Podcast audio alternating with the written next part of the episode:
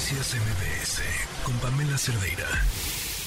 Este domingo hay elecciones en el Estado de México y en Coahuila en la línea Fernanda Avendaño, coordinadora de Administración Pública del Instituto Mexicano para la Competitividad. ¿Cómo estás, Fernanda? Muy buenas tardes. Hola, Pamela, muy buenas tardes. ¿Cómo esperamos que sea este domingo? ¿Qué datos traen? Cuéntanos.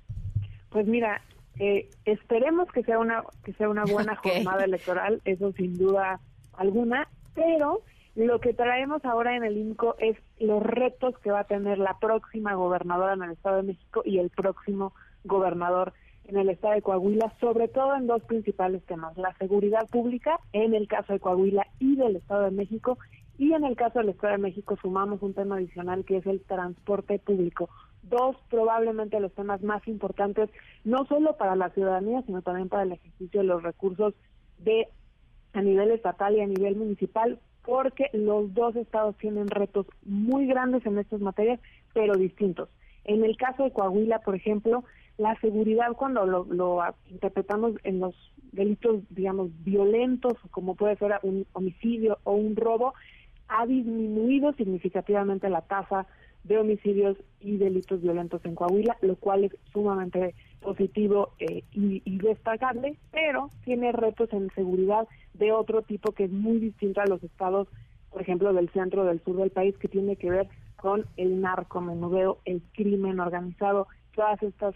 eh, las relaciones entre el crimen organizado y también los vínculos con las drogas y el consumo de drogas, donde en Coahuila ha empezado a aumentar ya desde hace unos años el narcomenudeo porque conocemos el territorio, es, es, una ruta atractiva eh, y por lo tanto también la complejidad es de vigilar ese territorio tan grande, de vigilar las carreteras, las fronteras, es uno de los grandes retos de los últimos años en Coahuila, que no representa eh, sin duda los delitos eh, dolosos o de alto impacto como podría ser un homicidio, pero sí representa un esquema de coordinación y vigilancia que hasta ahora no ha sido suficiente en, en, los las buenas prácticas que ha tenido el Estado de Coahuila y que uno de los grandes retos o cuestionamientos será si el próximo gobernador no solo aborda los, los, las buenas prácticas que ya tiene en materia de coordinación hacia homicidios o delitos de alto impacto, sino también a combatir este eh, pues aumento importante en el narcomenudeo y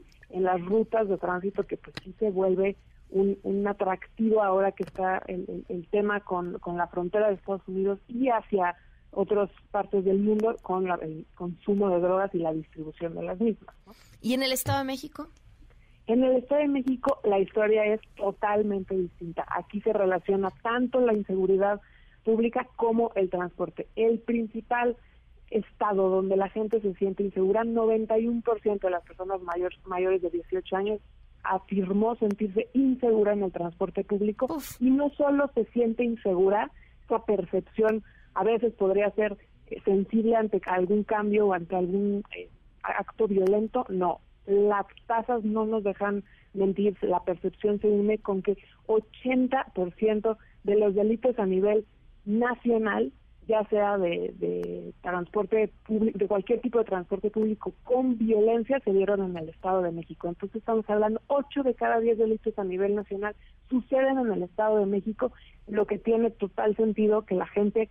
que, su, que utiliza el transporte público, cualquier tipo de transporte público colectivo, se siente inseguro al eh, trasladarse. Y además estamos hablando que es una entidad que se traslada entre una y seis horas al día, ya sea para ir a la escuela, para ir al trabajo, para pasar del Estado de México a la Ciudad de México y que por eso los dos elementos, tanto la inseguridad como el, el, tiempo y el dinero que le invierte en transporte público es una o debería ser una prioridad para la próxima gobernadora del estado. Pues ojalá así sea, ojalá así sea por el bien de los habitantes de ambos estados que las cosas eh, más importantes y que más preocupan a la gente sean su prioridad